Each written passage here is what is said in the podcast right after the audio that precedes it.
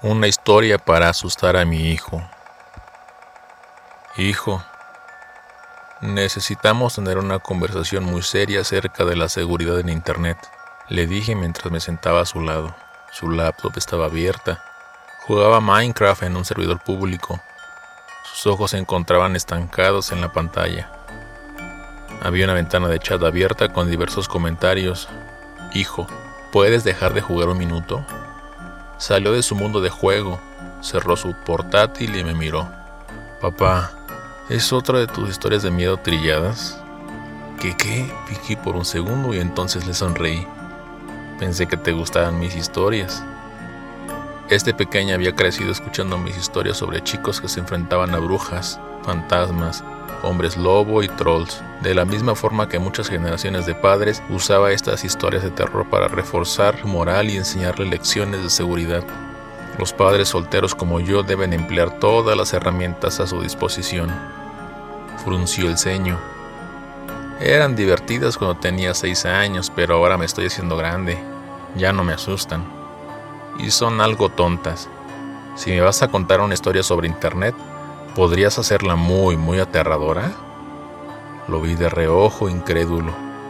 Él cruzó los brazos en señal de rechazo. Papá, ya tengo 10 años y puedo aguantarlo. Está bien, lo intentaré. Y comencé. Era así una vez un niño llamado Colby. Su expresión me indicó que no lo había impresionado con el tema de introducción. Suspiró pesadamente y se conformó con otra historia trillada más de su padre. Yo continué.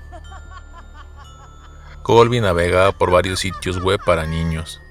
Después de un tiempo, pasó a platicar con otros compañeros que encontraba en sus juegos en línea.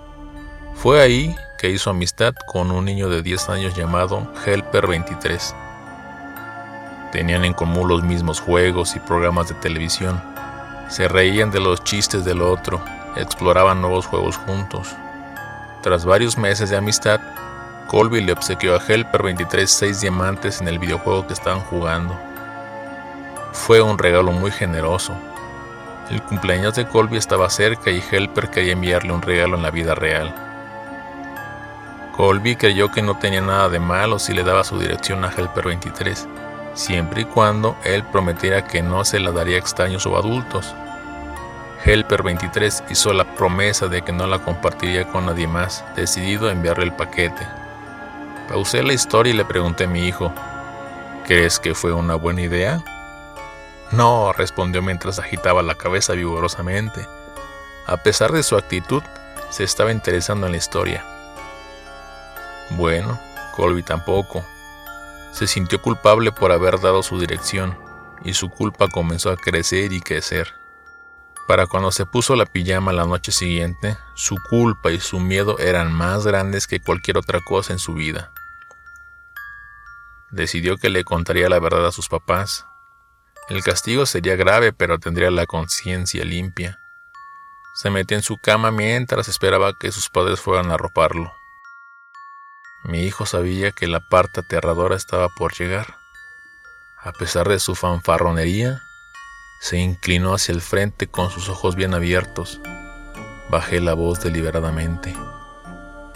Colby pudo escuchar todos los ruidos en la casa. Una lavadora balanceándose en el área de servicio. Las ramas golpeándose contra la pared afuera de su habitación.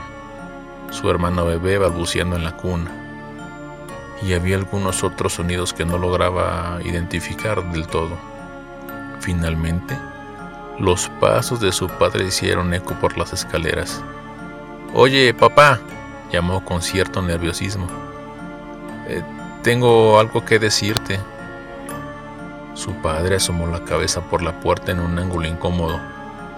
Bajo la oscuridad no se notaba el movimiento de su boca y sus ojos no se veían del todo sanos. Sí, hijo. Su voz era muy diferente también. ¿Te encuentras bien, papá? preguntó el niño. Ajá, susurró el padre con su voz extraña afectada. Colby se tapó con las sábanas a modo defensivo. Mmm, ¿mamá está en casa? Aquí estoy. La cabeza de la madre saltó en el marco de la puerta por debajo de la de su padre. Su voz vibró en falsete, algo para nada natural.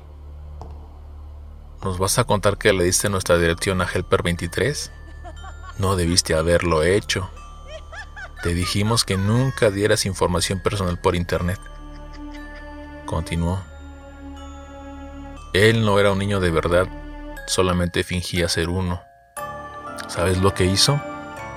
Llegó a nuestra casa, forzó la entrada y nos asesinó a los dos, solo para que pudiera pasar algo de tiempo contigo.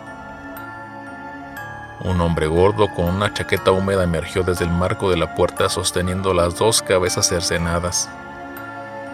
Colby soltó un alarido mientras que el hombre tiró ambas cabezas, desenfundó su cuchillo y entró a la habitación para hacer de las suyas con el niño. Mi hijo gritó también. Cruzó las manos protectoramente sobre su rostro, pero apenas estaba calentando con la historia. Después de muchas horas, el niño casi estaba muerto y sus gritos se habían convertido en quejidos. El asesino notó el llanto del bebé en el otro cuarto y retiró el cuchillo del cuerpo de Colby. Esto se sentía como un obsequio. Nunca había asesinado a un bebé antes y estaba emocionado por la posibilidad. Helper 23 dejó a Colby en su lecho de muerte y persiguió el llanto como si fuese la luz de un faro. En el cuarto del bebé caminó hasta la cuna Levantó al infante y lo sostuvo en sus brazos. Queriendo inspeccionarlo más detenidamente, se movilizó a la mesita para el cambio de pañales. Pero mientras lo sostenía, el llanto desistió. El niño alzó su mirada y le sonrió. Helper 23 nunca había sostenido un bebé, pero lo rolló con gentileza como todo un profesional. Se limpió su mano sangrienta en la sábana para poder acariciar las mejillas del bebé ¿Qué tal, pequeño y risueño? La hermosa ira del sadismo se derritió en algo más cálido y sumiso. Salió de la habitación, se llevó al bebé a casa y lo nombró William y lo crió como si fuera suyo.